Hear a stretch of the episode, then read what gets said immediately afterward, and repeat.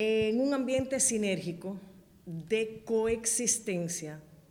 y de connivencia de los llamados medios tradicionales y los llamados nuevos medios. Esto genera un ambiente de muchos discursos, discursos a veces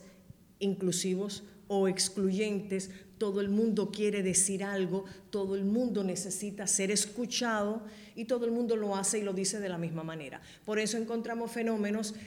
que eh, tienen un nombre, el llamado periodismo de volcado, pero que lo que encontramos en los medios eh, de referencia o no de referencia en Internet es prácticamente lo mismo que encontramos en los medios tradicionales o medios impresos. Entonces son oportunidades que definitivamente si el periodismo no aprovecha, estamos a punto de terminar prácticamente la tercera década del siglo XXI y siento como que hay un, aletargamiento, que no es un fenómeno nacional, que es un fenómeno global, en el que confluyen tantas cosas, y ojo, los mismos viejos poderes hegemónicos que gobernaban en tiempos de, del llamado eh, periodismo tradicional. Es importante que las personas que nos encuentren sepan que la Organización de las Naciones Unidas y mm, la UNESCO se han pronunciado por un fenómeno, proceso complejo que se llama alfabetización mediática e informacional. Esto es para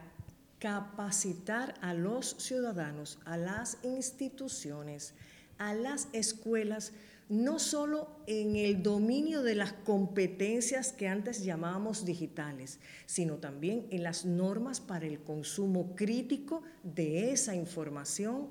que circula de manera hiperabundante. Sería bueno que nos inscribamos, que nos apuntemos eh, en esos principios con apego a los objetivos del desarrollo sostenible, el objetivo de desarrollo 4 sobre todo,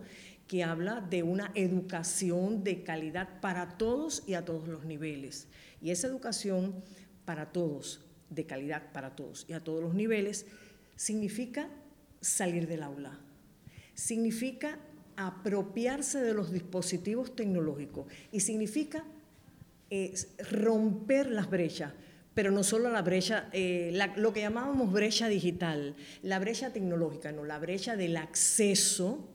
y la brecha del uso, porque con mucha frecuencia, como ustedes seguramente conocen, tenemos el dispositivo, tenemos el acceso a Internet, pero no somos capaces de utilizarlo como realmente la sociedad necesita y nos enfrentamos a fenómenos recientes que constituyen boom, como el tema felpitas